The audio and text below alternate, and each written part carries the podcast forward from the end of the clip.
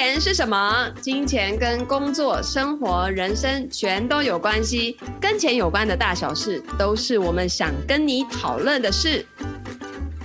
越痛快花钱，越能把钱留下来。大家好，我是财务建筑师 Lydia，我是小编心仪。好的，今天呢，我们邀请到一个非常特别的来宾哦，相信大家都还有印象。我曾经在我的精灵读书会的社团里面导读过一本书，叫做《与家人的财务界限》哦。那今天呢，我们邀请到了这本书的作者石方老师，那他同时也出了新书，我们欢迎老师。Hello，精灵好，各位听众朋友，大家好，我是石方。嗯，老师好，今天很开心能够邀请到老师来这边跟我们大家分享哦。然后他的新书叫做《上班族提早退休的金钱课》，这个也是现在我们很多听众朋友关注的议题。那我们请老师来呃介绍一下自己，然后也谈谈这一本书。呃，我常常跟人家自我介绍的时候啊，我都跟人家说我是一个听故事的人，嗯，而且是一个说故事的人。而且我专门听什么故事呢？嗯、我专门听跟钱有关的故事，然后我专门说跟钱有关的故事。哦、那我我觉得这个角色其实很特别。我自己活到现在，我大概四十五岁，我也觉得我会走到这一步，蛮好玩的。哈，我哎跟大家介绍我自己的时候，都会说呢，我是一个有金钱霹雳火故事的人哈，因为我。过去 四十五年里面，哈，其实经历了好多次跟钱有关的大的课题，包含精灵之前导读的那一本《家人的财务界限》，其实他讲的是我二十六岁婚前发生的一场财务上的纠结，就说我要到底要不要帮我的大伯，就是我未婚夫的哥哥，在结婚前去扛起两百万的卡债。所以其实我二十六岁那时候刚考上博士班，我觉得我就在处理一个钱跟关系的这个纠结了。所以我大概知道大家会遇到什么理智跟感性上的冲突。然后呢，我二十八岁的时候又发生了一场火灾，就是在我生产的时候，我生完小孩的第十天，然后我的月子中心就可以看到我家屋顶居然就发生大火。而且是现场直播，就是那时候我先生还在产房拨电话给我，那时候在月子中心在休息嘛，那我先生就拨电话给我说我家出事了，那我就在产房里面按开电视，我还看到东森新闻直播火灾现场，那时候我大概博士班二年级，所以是二十二十八岁二十九岁，我就经历了一场。很大的金钱震撼，我都戏称那个是那叫匮乏感，就是你会觉得你可能这辈子会还钱还不完，因为那时候东森新闻它下标下得很可怕，然后台中民宅大火，死伤无法估计，就下面还跑马灯这样跑，所以当时我二十八岁的时候，我那个一瞬间的震撼是啊，那个你不要说还卡债，卡债都小钱了哈。因为那个火灾进行式的时候，你是看到现场那个大火，你会想，如果有人没逃出来怎么办？所以我是在那种震撼里面去，我已经很快绕过一圈，就是说我当老师大概薪水多少？如果死一个人或者有人受伤残废，我这辈子还不还得完？你那时候已经在算数字了。哎，有，因为惊吓，所以我其实了解人在遇到金钱震撼。的时候会会有多多害怕哈，然后接下来十四年我就开始做理财，再是我在二十八岁、二十九岁遇到那个事情之后，我其实就自学理财。在那之前，我其实是对钱毫无概念。那我做的第一件事其实是彻底的记账。很多人记账是记得随随便便，可是我那时候第一步就是记账。我还记得呢，我做了，就是每个月会查我家电表跟水表，而且我有十四年是没有出国旅行的，从来不哦。然后我也没有买过任何一间自己住的房子，我都买出租房。就是如果我有钱，我就想办法去买可以租给别人的房子。所以我自己其实，在前面的十四年里面搬了七次家，我自己搬家，然后但是我有二十个房客，才十四年哈。然后我看了几百本理财书，尤其是头三年，头三年应该一年读个几十本、一百本，应该是有可能的，因为我读书速度很快。然后我还去函授那个财会，就是财财经会计的那个课程，因为我那时候人在中国，我现在在中国工作，那我在中国上海，它是个金融之都了。所以其实我要学财经会计的课是可以用函授学会的。然后呢，因为我在省钱嘛，所以你知道那十四年里面，其实我也常纠结在要不要让我小孩补习这件事情。然后我非常清楚知道我家花多少钱，就是每一项花多少钱。所以我其实知道哈，大家想要省钱有多难。如果你有小孩的话。好，然后我也知道，完全彻底知道，你持一个家那种月光的时候，心里不舒服的感觉，然后很想打老公，就是你很想骂人。我我其实都知道那个过程，我都经历过哈。嗯，那我本来觉得说我应该到这里就应该结束了，就是我已经理财第十四年的时候，那时候你看我已经有房买房子出租给别人经验啊，那我也大概已经学会计学了一段时间。我也买股票买了十几年，我觉得那时候我应该已经比较成熟了。可是我又在四十三岁的时候，就遇到我先生被迫从职场退休。嗯，那他会从职场退休，纯粹是因为呃科技业的压力非常大。我四十三岁的时候，我先生是四十六岁，其实年纪不大。他是一个工程师哈，半导体工程师。那他遇到一个产品做不出来。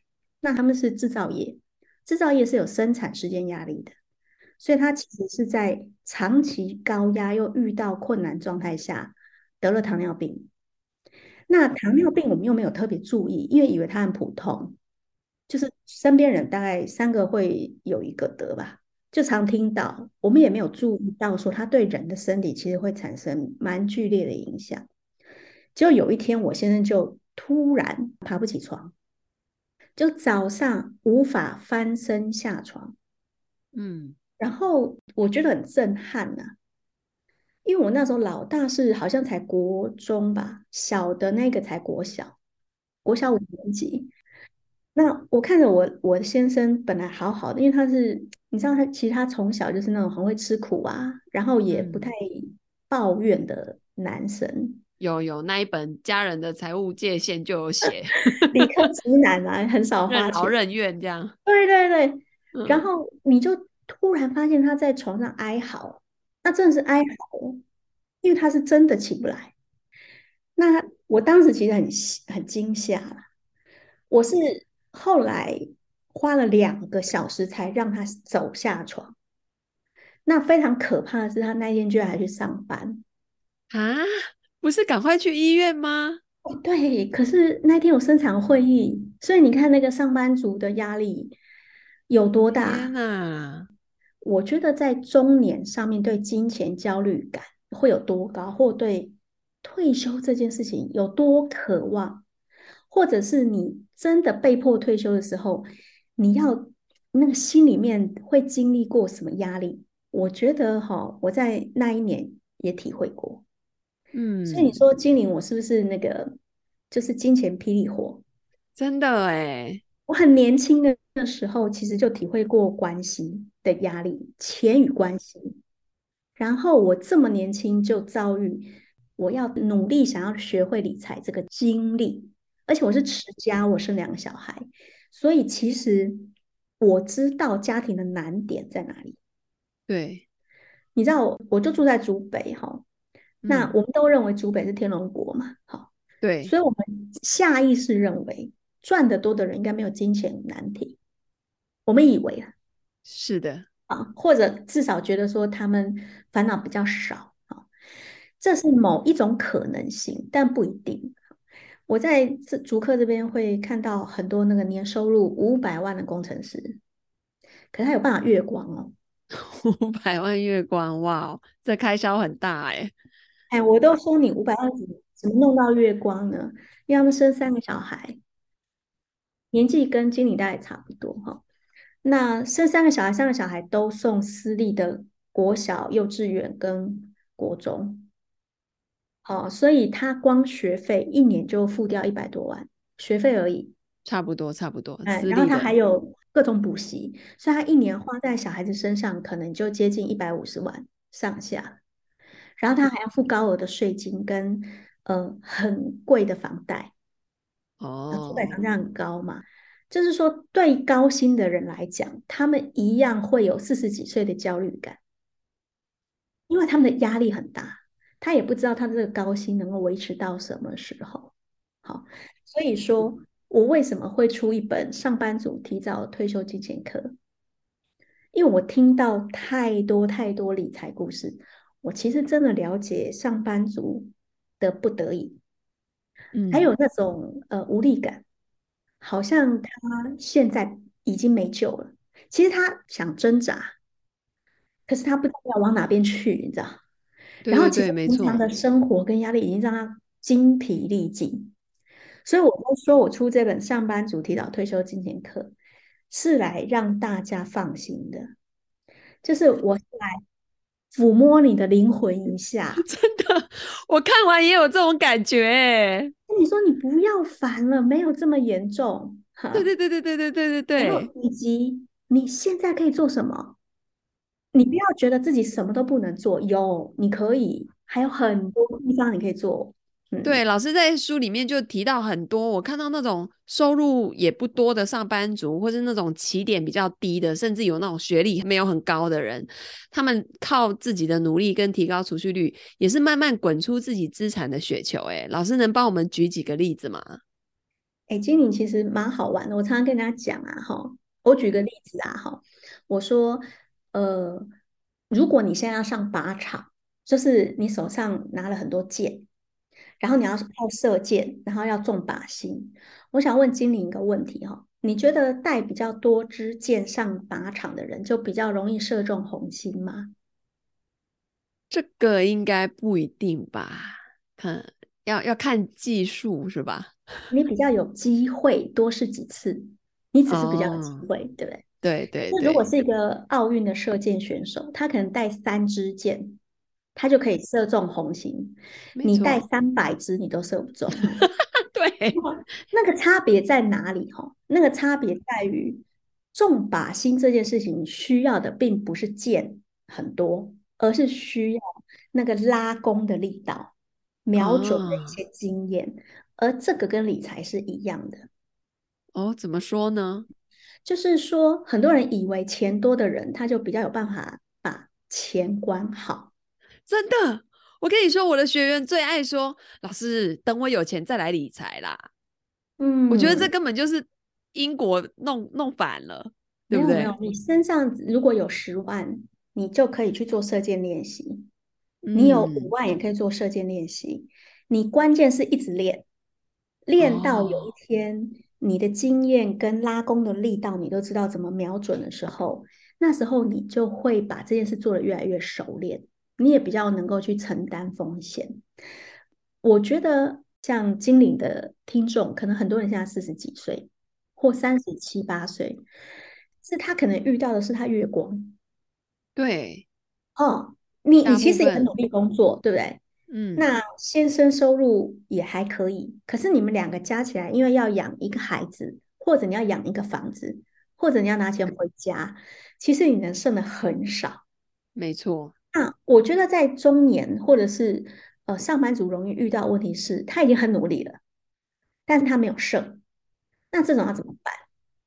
那我们都认为说负担重的人是不是就没有办法，就没有办法翻身？其实，在我访问过的人里面，负担重的人也可以成功的。像上班族提早退休金钱课里面讲到很多例子哈，我们想告诉大家是，他们都是真实活着的人哦，现在都还在哦。他们有的人是在没有资产的状态下去当二房东，就是把自己租房子，可是跟房东谈好一个价格之后长租。比如说跟他签个五年约，然后他把其他的房间租出去，自己住最小间的，把房间抬高价格租出去之后，让自己的房租不用付，哎，哦，住免费的，对自己住免费的，所以其实他跟我说，他是不用花任何钱在住这件事情上面。有人是从二十出头就这样子在努力着，那有一些人家庭负担很重，比如说我自己的同学，他是太太都把所有的薪水拿回家里面，所以他们家只有单薪，就是一个人的薪水要养家还要养小孩，哇，这是不可能呐、啊！你大家仔细想想，如果你赚五万，你先生也赚五万。那你们十万块，如果有其中一个人的薪水完全是像消失了，你五万块要怎么同时付房贷，还要养小孩，还要付水电，还要付保险？就我那个 我那个同学就做到了。那怎么做的呢？其实他做的事情就跟他太太讲好，那个你家庭的债务，或就是因为他太太要拿钱回家嘛，他就跟他太太约定好，绝对不要用到我的钱。哦，就你的钱的部分你自己处理，我的你不要动到我。对，他们等于是 A A 制，就是大家完全分开。嗯。而且他做到一个很关键的事情是，他知道他很难胜，所以他几乎不帮小孩补习。他做的事情是，就把他带到他的办公室陪他，就这样子。哦。也就是说，人家在送安亲班，他是不送的。他是让孩子放学就到他办公室里，然后每天陪他打球。半个小时，然后让他听广播，ICRT。他说那时候是免费的英语听力练习。那他等于是用一种很不费力的方式，省下所有的安亲费跟补习费。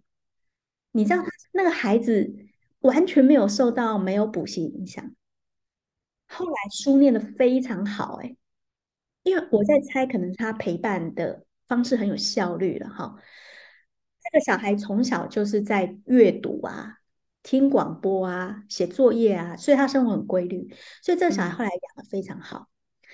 那我们讲回来说，呃，如果你现在状态是没办法胜，那上班族提早退休课这本书里有告诉你你要怎么做，就是这是一个例子，对不对？对。你应该在你的小孩子的教育上不要过度投资。哦，就从几个大项目去看。对。所以你知道，我常常讲说，上班族提早退休课代这本书，其实坦白讲，经营他卖的超好的。对啊，因为这故事真的很精彩，不止故事，它里面有一些做法，其实是大家现在可以做什么。嗯，我我觉得是因为我了解大家的不得已，就是说我经历了这些过程，然后听了这么多故事之后，我终于知道说，为什么我们有那种这么深的无力感。在四十几岁的时候，或在这个年纪，体力下滑，负担这么重，还每个月月光时候，那个不得已是来自哪里？我觉得我终于琢磨出来了，那个关键是什么？第一个，他就是没有时间呐、啊。你你说真的，我们一直教人家理财，对不对？可是其实大家根本没有时间。对。而且光是要好好静下心来面对这些数字，对很多人来说都是一道门槛，很焦虑耶。你你看哦，他光整理信用卡，我们可能光信用卡的账单就来自好几家哦。而且你的账跟你先生的账可能还分开，你都不知道你先生钱花到哪里去。没错，你要如何把账整合起来？嗯。很多人光是整理账目就已经非常，就是他已经压力很大，大到他没办法走下一步。对对对对对。可是偏偏理财第一步又是最难的，就是你要知道你一年花多少钱。对啊，你要先知道起点嘛，对吧？才能知道说我们要怎么增减。我甚至都说你把心不出来，你甚至没办法射箭哈。很多人不知道自己一年花多少，所以这一本。上班族提早退休课书里面，我想分享给大家的是：你一定要让自己无脑记账，是你要毫不费力的记。对对对，因为这个记账太琐碎了，那你如何用一个很有效率的方式，能够很快的拿到你的结果？我鼓励大家，其实第一个，你信用卡用一张就好，好，嗯，那第二个是你要。去 Google 一个关键字，叫做财政部电子发票。啊，就是按着那个步骤去申请，你会拿到一个条码，那个叫载具，我都戏称这叫电子发票，用一个机器人每天帮你记账。啊，所以第一步是什么？你要学会一个我书上教的很轻松、不用费力的记账法，让别人帮你记，你才会轻松，然后马上每一个月可以 summary 出来，你大概花在哪里，然后花多少钱。你知道这超好玩哦！我这个条码会设在我小孩的手机上面哦。对，就全家人都用同一个载具，人家绑在那一个上面，你知道那个多可怕吗？他们花在哪里，通通回传到我的电脑、手机里面。这每个先生听到，大家脸都绿了。但是，嗯，它可以，如果你学会在照书上的步骤做，你会发现你记账变得很省力。那我们记账也不是要做一个科学家，我们的目的是希望让他有一整年的数字出来，我们才能往下一步去做。所以，第二个是。除了时间不够这个难题要解开以外，我们要知道下一步是你要怎么把你那个从结构上把你的钱省出来。嗯，你你知道很多家庭主妇都会跟我说，我超省，大部分都会强调他都会货比三家，而且他尽量节省。可是往往这些这句话都不值得推敲，你知道吗？怎么说呢？像我书里面其实有一个那个收入支出表，我就请他填，你知道吗？他们常常填到一半的时候就决定放弃啊？为什么呢？因为你如果算出来，我还记得我有之前有一个广播朋友，他就是听完之后回家就做了第一个月的记账，就他那个月好死不死刚好要交保险费哦，他自以为他每个月只花三四万。结果他惊觉有一些年度支出他没有算进去的，他当月就花了二十几万，对，他就很震惊嘛，哈。对，我觉得其实在，在呃花钱啊，或者是记账这件事情上，发现记账对你的帮助不大，这时候你就要懂得怎么从结构性去把你的钱给理出来。那第二个是我，我也很建议大家，其实，在买保险的时候要去注意，不要买太多的储蓄险。哦，对啊，早期大家都是想说这个可以强迫储蓄，啊，殊不知那个 IRR 低到一个不行，就是所谓的内部报酬率是很低的。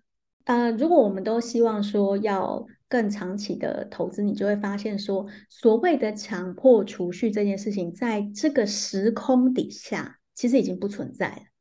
嗯，怎么说呢？现在我们的银行账户是可以设定，它自动就扣款去券商买股票，或扣款去做什么事。嗯、所以所谓的强制储蓄这件事情，是可以借由设定机器人就帮你做。嗯，就换个地方放而已嘛。对对对，而它的那个手续费啊，或者是申购费、保管费，其实都差别很大。像我常常跟他讲说，哎，你要买 ETF 买基金，其实你只要做一件事就会差一万多块。做哪件事呢？就不要在银行买。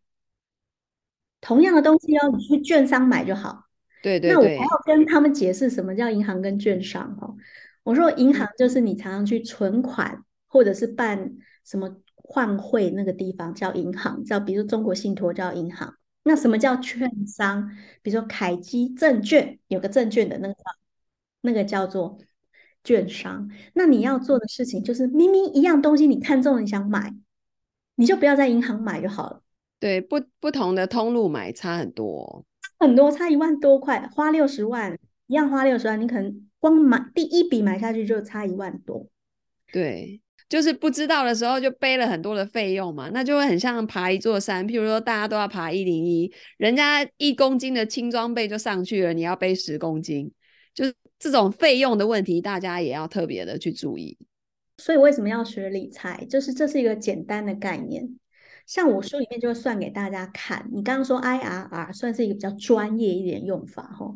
对。那我都会把它讲的比较直接一点，就说你每个月定期定额，每一年好了，你就定投十万，你把你年终就放在股票里面，好，然后就连续放十八年，跟放在一个储蓄险里面。以现在利率来讲，也一样放十八年。你知道过十八年之后那个金额是差多少吗？如果我们以过去的投资报酬率过去来衡量现在股票哈，那么十八年后你每一年投进去那个十万块会变成五百四。嗯，如果是储蓄险，大概是两百四。哇哦，那也会差到快一倍哦。对，可是大家会觉得，哎，钱给保险公司去去管理呀、啊，反正我就拿固定的，他保单上面写多少就多少喽。那但是大家都没有发现，保险公司的楼越买越多，越盖越大间，有没有？保险是一门生意啦，他们有他们的盈利方式哈，但它主要是赚风险财。对，就是我的意思是，保险的原意是我找了一堆人，然后我们共同分担风险，生命中的风险。对，只是它后来有点，呃，如果像储蓄险，它跟保险的概念是不一样的。没错，哦、储蓄险其实是投资哦，只是他投资的东西叫做呃，有点类定存这样啦，哈、哦。哎，他把钱借出去，他大部分买的是借条，我都这样讲，他都在买借据，好、哦，买债，所以他大部分他的那个利率很低。嗯，呃，难以想象的是，我刚刚已经算出那个数字。你你可以想象，你三十岁如果就开始每一年把你的年终十万丢进去这件事，哎，你放在不同地方，就时间一拉长，差距就是一倍，哎。是啊，是啊。那如果是在一个十八年呢？你从三十八又继续这样干，再干到五十岁，你你看看，你就会发现，哎，隔壁老王已经退休了，怎么我还这么？隔壁老王都对啊，已经钻出地道了，结果你还在。好像在挖口井，把自己又往井里投这样。对，哎，老师，可是大家对股市就是会很害怕啊，因为就涨涨跌跌的啊，然后跌的时候又会心很慌很乱。老师，你要不要来跟我们分享一下二零二三年你对股市的看法，还有大家在股市里面这种心态？二零二三年其实用两句话，我是这么看，叫做高估了那个衰退的风险。高估了衰退的风险，高估了，然后低估了通膨的风险。哦，嗯，那这是什么意思呢？嗯、就是说，呃，我认为这个通货膨胀是一个结构性的。我在书里面有讲，嗯，要完整的分析为什么。经理有没有发现，其实鸡蛋价格下不去？对呀、啊。因为贵 哎，我已经好几集 Podcast 都在说那个 Seven Eleven 的茶叶蛋一颗十三块，买两颗二十。我记得我小的时候，鸡蛋好像五块钱呐、啊。对，差不多就是这种价格。后来涨到十块，我已经觉得这个天理不容了。他现在给我十八是什么意思？而且还是在这两年内涨上去的哈。对，你会发现呢。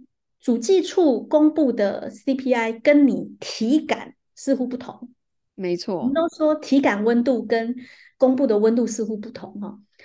我自己去，我住在新竹嘛，新竹城隍庙有卖芭乐，很有名的甘草芭拉，你知道它涨了六趴哎，可是主计处公布的那个通货膨胀可能只有三或四。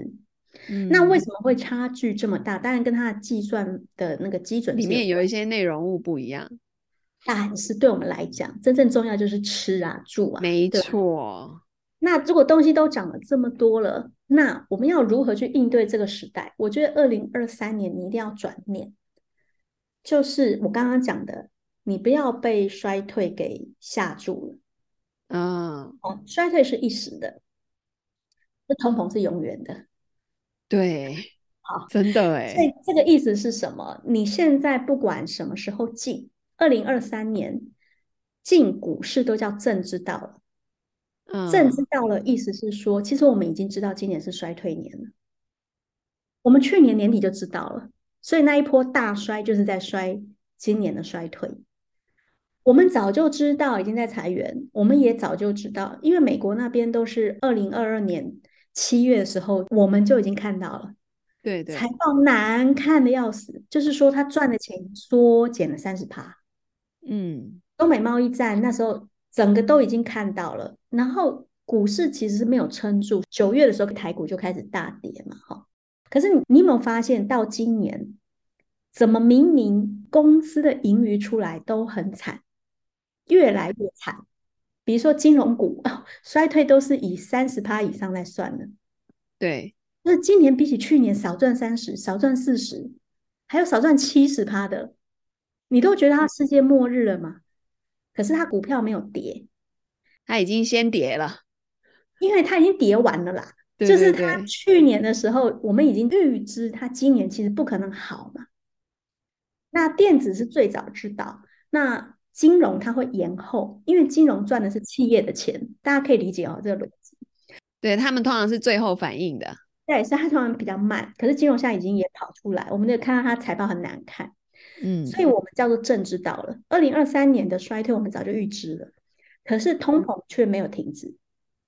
我知道美国现在看起来好像，呃，我们已经知道它从九掉到了六，看起来比较乐观。可是台湾或者是全世界，其实通膨都没有停止的迹象。我来看哈，我来看这个通货膨胀呢，其实是结构性的，而不是短暂的。长时间会维持在三四趴左右。哦，三四。我们以前长时间是在二左右。没错。嗯，现在是三四趴。哇。所以上班族提早退休课里，我在最后面有个提醒，我提醒大家一定要投资股票。嗯。因为只有股票可以战胜那个三嘛，对不对？我们回测的话，呃，我们希望现在如果以前是两趴，我们就追求四趴的投报，对不对？哈，嗯。现在通膨如果到四趴，你就要去追求七趴八趴的投报啊。那年复合七趴八趴，我们刚刚已经有预先讲过，回测起来只有谁会过呢？答案是股票，欸，哎，对啊，股美股都过，对。二零二三年，你应该更勇敢的投入股市。哇，我觉得老师你真的太厉害了耶！就是你的背景明明就是中文系的，对不对？然后一般大家对于中文系的认知就是啊，对数字好像不太 OK 这样。我刚没有讲数字啊。对，可是你整个的那种总体经济的脉络啊，你有你的看法呀，还有你过去的那些经验啊。那老师，你要不要来跟我们？就是分享一下，如果是这种从零开始想学的呃听众朋友们，他们可以去看什么书呢？有没有推荐的书单？哦，我还蛮推荐大家看一本基础会计。基础会计，嗯，因为其实我们现在在学商嘛，哈，如果你要投资，你就把自己当成你在念一个商的学位，哈。那基础会计教的最好的一本书呢，叫《富爸爸穷爸爸》。哦，啊，听起来好像很不太能理解哈，但是它其实是基本的资产负债表跟收支平衡表，也就是说，你如果读懂它里面的表格，你大概就会基本会计。它并没有非常复杂，它教三个表，好，你每个月如何赚钱花钱，然后你现在的身家是多少？哎，上班族提早退休金钱课在做富爸爸穷妈妈同一件事，就是帮你。弄清楚你过去几年到底存的够不够，你现在每个月到底存的够不够？如果你要买房，你要买几倍？你知道，其实它是有个比例的。好，为什么它很重要？因为如果你懂基础会计，你后面很多包含企业要怎么看、怎么投资，你才有基本的概念。我都说每个人啊，都应该从这一本看起。如果你是理财小白，嗯，先学基础会计，好。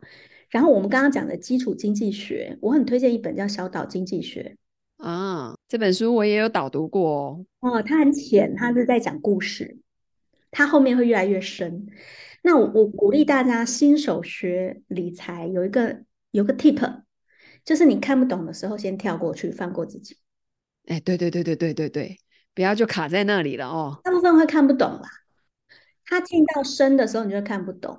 以前我研究所的时候也在学很难的哲学嘛，那我哲学老师很残忍哈，我每次遇到只要不会的书啊，我们去问他，老师就冷冷的回我们一句：“你看不懂是不是？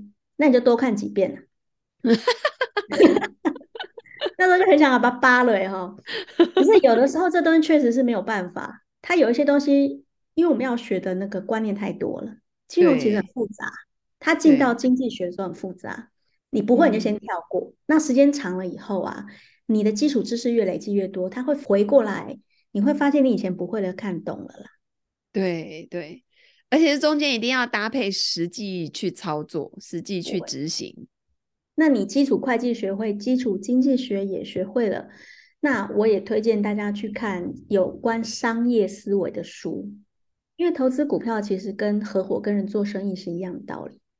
所有我们在选股或投资的过程里，其实跟商或做老板的思维是有关的。简单讲，你必须要做过生意，你才知道生意要怎么样才会做起来。这是一个投资新手的难点，因为我们都不是老板，可是我们却要去假装自己是个老板或懂生意，嗯，才去投资、合伙跟人做生意。不然，我们往往都在听名牌，就是别人告诉我谁生意做得好，我就去投资。对，所以我我很建议大家要了解，如果你没办法实际去开一个泡沫红茶店，你没有时间嘛？那至少你读过如何做生意的书。嗯、那比如说最浅的就是给儿子的十八堂商业思维课，嗯、那比较进阶一点叫师傅。那一本很好看，那一本很好看。师傅其实启发我很多哈。嗯、那如何做生意？你如果会，最好你自己也做过。比如说你做过网拍，或者是有些人。呃，开过小店，家里做过生意，这样子你在做投资的时候，你会比较有感觉，嗯，你不会去更难辨别什么叫费用，什么叫做呃净利，这些东西对你来讲不会这么抽象。好，那这只是最浅的，那我还推荐一本，就是《致富心理》，叫《致富心态》啊，《致富心态》。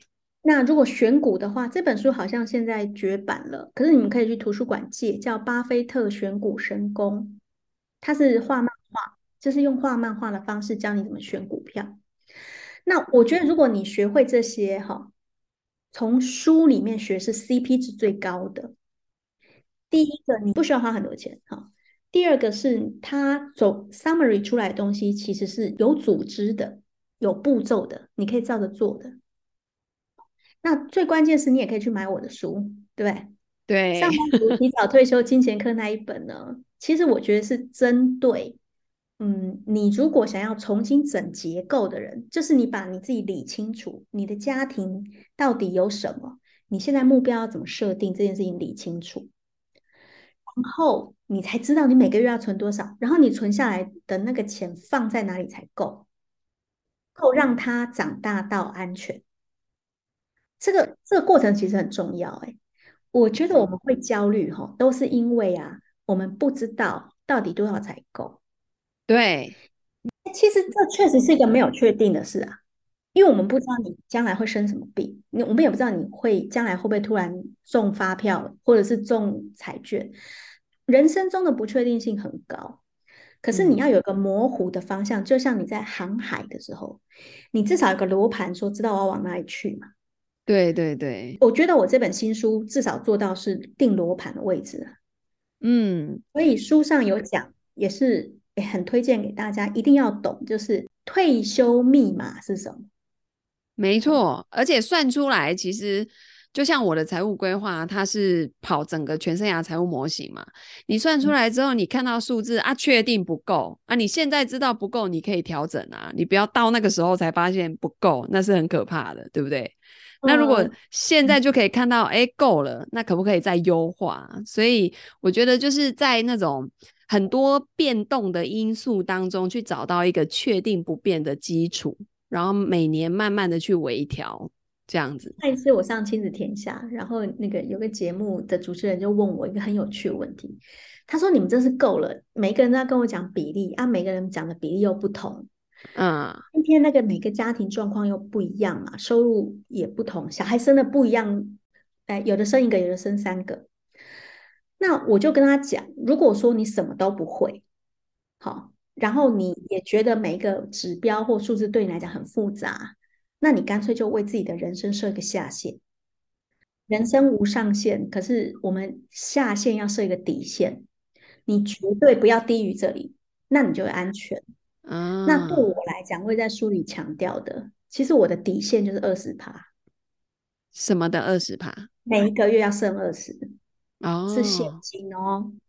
你赚一百块，要有二十块留着，二十块剩下来，嗯，尤其你越早开始越好，因为你知道收入多也有可能月光哦。是的。那如果五百万你要剩一百哦，那三百万你要剩个六十万，那你只要能够存下一个二十趴的数字，我我们有计算过哈，你加上如果你是上班族，你有劳保，你有乖乖缴，我们先不算劳退，我们就算劳保就好，那至少你会做到安全。对，哦，那优化呢是你们专业的人做的事。这个我觉得优化要看每一个人的状态。对对对。那对我来讲，人生的优化就是投资股票。我来讲，但是对别人来讲，很可能是买一栋房子。对，每个人要的不一样嘛。每个人要的不一样，那就看你对财富的野心在哪里。嗯。但这个野心讲的其实是一种生活状态。好，就是你想要活成什么样子，这跟你的目标有关。有些人可能不想要，呃，餐餐吃的这么好，或偶尔就可以去吃米其林。对。有些人其实只希望内心安稳，不要担心钱。哎，他没有要致富，哎。对啊，他觉得他顺顺的这样就好了。对，那这时候他要的就是，我觉得他就可以去参考我书里讲的。走下线的这种啊，因为我们不是每一个人都渴望致富，我们只希望不要活得很累，然后现在做的事情是对未来有效的，哦，可以让我未来过得好的，所以不要过度的准备，然后保持心理的安稳，我觉得是我们每一个人都渴望得到的生活状态。对，这是很重要的，要抓到一个平衡。所以呀、啊，请大家去买我上班族提早退休金。好，这是一定要的，好吗？这本书非常的精彩。那我们最后呢，来问老师几个问题，老师就帮我们快问快答一下。我们非常的好奇，老师的那个答案会是什么？好，首先第一题呢，在老师的领域，你常看到大家常犯的三个错误是什么？呃，我的领域就是理财，哈。对，那我大家常犯三个错误，简洁来讲，第一个叫拿 OK 绷去贴枪伤，第二个是只用左脑不用右脑。哦，好，我先解释一下什么叫拿 OK 绷去贴枪伤。比如说，如果你的储蓄险买太多了，然后你企图解决你的呃金钱上面的问题，要帮自己强制存钱，那你就属于拿 OK 绷去贴枪伤。嗯，或者是对孩子投资太多，就是前面讲的那个赚五百万，结果月光的。然后你企图呢跟我说，你现在每个月可以剩下三千五千，要投资股票，来问我名牌。那那你这就是你真正大的问题在哪里？你可能保险买太多，你投资小孩太多，结果你却拿三五千跟我说你要如何翻身？麻烦大家抓大放小一下好不好？对，抓大放小，请大家去买书。嗯，第二个，什么叫只用左脑不用右脑？哈，这经理可能不太了解，是左脑其实是逻辑脑，右脑其实是感性脑。那我们以前学理财都是用左脑，对啊，就算数字嘛，对不对？就是我们会去算公式规则，好，然后选股有什么条件，对不对？这叫左脑。可是右脑是比较像心理学的。我们会反省、觉察，哎，感受一下，其实我现在是什么感觉？我花钱的时候，我脑子里有什么声音？好，这个是属于右右脑的。可是我们从以前到现在啊，我们学理财都是用左脑，很少有人叫你去用右脑学。对，嗯。可是我学了十几年的理财，我觉得呢，awareness is money。嗯，你对自己的觉察力越高。你其实越不费力就可以把钱省下来，而且你对自己了解越多，比如说你了解是什么东西在影响你做财务决策，比如说你是不是觉得你一定要买大房子你才对得起你老婆，或你一定要开好车才显得你很高尚，或者你很重要哎，这个是你的内心声音哦。对啊，很多都是别人要的，不是自己真正要的。那你心里相信了，可是你不知道。啊，比如说你去买香奈儿包，明明就是它是一个皮，啊，一块皮，那你就相信说它应该要值三十万，而且它每一年会增值十五趴。那这个东西其实都跟 awareness 有关，就是你相信了什么。所以我觉得我们在学理财的时候，要多听内在的声音。啊、哦，这很重要。然后第三个是换错东西，嗯、就是我们赚了钱都会去换。比如说，有人拿到分红，他就会去旅行，或把家里的大电视换掉，家具旧了，变旧。那有些人每一年会买 LV 包来犒赏自己。好，那我觉得这没有什么问题。可是你要了解的是，换出来的东西带给你的快乐，金钱货币高不高？嗯，所以我们常常衡量东西都是这东西让我看起来成不成功？Look like a rich。不是 be a rich，你知道吗？嗯，look like，嗯，你把钱拿去换了这些看起来富有的东西，用外在的东西、物质的东西去装饰自己。呃，我觉得装饰没有问题。我们的人生就在打发时间嘛，哈，所以其实怎么打发都没有错。嗯，但是你要注意，提醒大家注意是，钱真正的价值是要拿来换关系。关系，关系，这个关系是什么？比如说，因为我不需要钱，或者是说我钱够用了，所以如果我讨厌这个老板，这份工作又太累，那这个时候我可以放弃这个工作，嗯、替自己争取一年的休息时间，然后换下一个，仔细的挑我喜欢的工作环境。嗯，这个时候你就是拿钱换到了全新的生活方式跟关系。哦，那比如说有些人。可能真的很缺钱，然后他要每个月还房贷，不得已要待在一个高压但他不喜欢的环境里，行业别。这时候如果他有钱，好，他身上有累积，这时候他就知道他可以换去做比较自由、有弹性的工作。比如说，他可能可以换去做个自由工作者，或自己在网络上做网拍。很多妈妈可以做这件事。如果你不是有错置的资源分配，比如说你现在有急迫非还不可的房贷，然后不可以中断的保险、储蓄险、投资型保单，那你就会觉得，哎，你的生活多一点空隙，你好像没有老公非要做哪份工作，你自己非要继续撑下去不可。嗯，你可以为自己找到转型的时间，你知道？对，多了很多选择权。所以这金钱就是这三个，好，你要从结构性去改善你的财务状况。第二个就是要察觉你内在的声音。第三个是要换对东西了，知道你赚钱目的是什么。嗯，好，那那个老师最欣赏的名人是谁，或是你有没有对标的这个成功者呢？呃，这个人很冷门，他是台湾 NLP 之父，叫王辅天。哦，很冷为什么呢？NLP 耶，嗯，因为他非常低调。那最近刚过世，他是高雄的一个神父，天主教神父。那他是台湾第一个把 NLP 带进台湾的人。嗯，那他教给我两样东西，第一个是关于聆听，第二是关于服务。哦，所以为什么这本书《上班族提早退休金钱课》会写出来，跟他教给我的东西有关。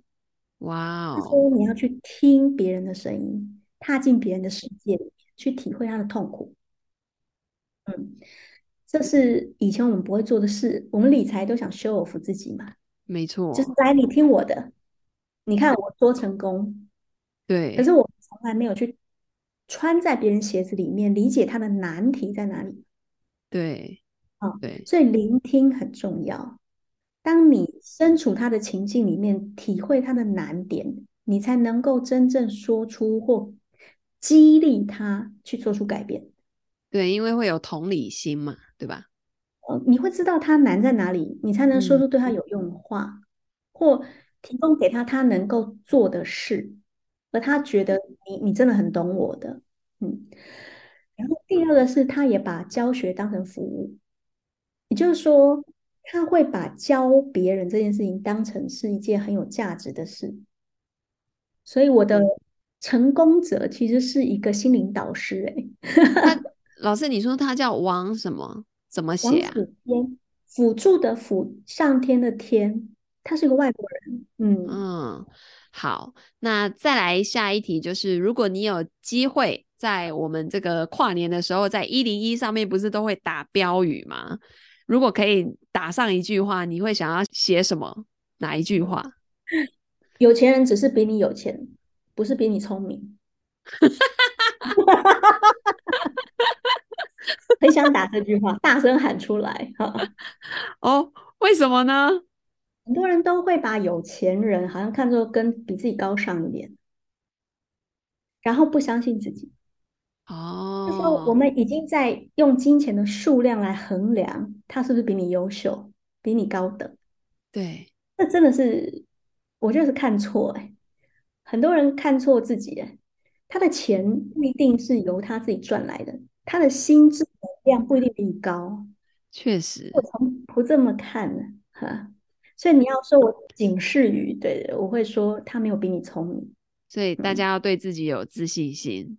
嗯、我们刚刚讲那么多故事，其实书里很多，他们都是靠着吃苦跟毅力，还有聪明，其实他们就改变了人生。嗯嗯，好，那再来就是，如果让老师你回到二十岁的话，你最想要补充的知识，或者是最想做的是什么呢？如果我回到二十岁，我会问自己一个很重要的问题。你找对男人了吗？我知道听起来很奇怪哈。对啊，这是什么意思啊？选对配偶对你这一生的金钱累积是影响巨大的。确实是。嗯嗯。比如说，你要确定三件事：他金钱圈跟你一致吗？啊。他的金钱蓝图跟你一致吗？他的金钱性格是什么？是我在二十岁的时候都不懂，用这个眼光去挑男人。哦，那我觉得很多人来找我，他的金钱困境都跟他第一另一半有关，不一定是他自己。哎，对对对对对，嗯，确实是这样。如果回到二十岁，因为我认识我老公的时候就二十岁。哦，原来是这样。问自己这个问题啦。嗯，哎，我要先声明一下，我应该还是会挑他啦。哈。嗯，还是会选他，但是我会把这三件事情理清。所以这也是送给大家二十岁的时候该做的事。如果还没进婚姻，你一定要注意，你有没有找对金钱观跟你一致的人？对，这很重要啊，不然婚后光是磨合期就累死你哦。哦，磨到后面发现都是在磨盾，不是在磨尖呢、啊。对，好，那最后呢，老师你最推荐的书是什么呢？还是你有看过什么纪录片之类的？我非常推荐我的新书《上班族提早退休金钱课》。嗯嗯，因为他每一个人看过之后，都说他的人生改变了，他的金钱命运改变了，而且他是可以照着做的。对，没错。嗯这里面有很多的故事之外，也有很多的做法，然后最后还可以扫 QR code 得到一张 Excel 表哦。那老师刚刚在整个过程里面提到的这些表格都有附在这里面了，所以呢，非常的建议大家哦，能够好好的去把这本书读一读，非常的容易阅读，然后可能花你一个下午的时间就可以把它看完。那重点是看完以后要去执行哦，哦 这个呢才不会。那个辜负老师呢，写了这么多的故事，然后这么多的方法来教给大家。好，谢谢石方老师今天给我们带来的分享。那如果你喜欢我们今天的分享，欢迎按赞、留言、转发给你身边所有关心自己的财务的亲朋好友。那我们就下次见喽，大家拜拜。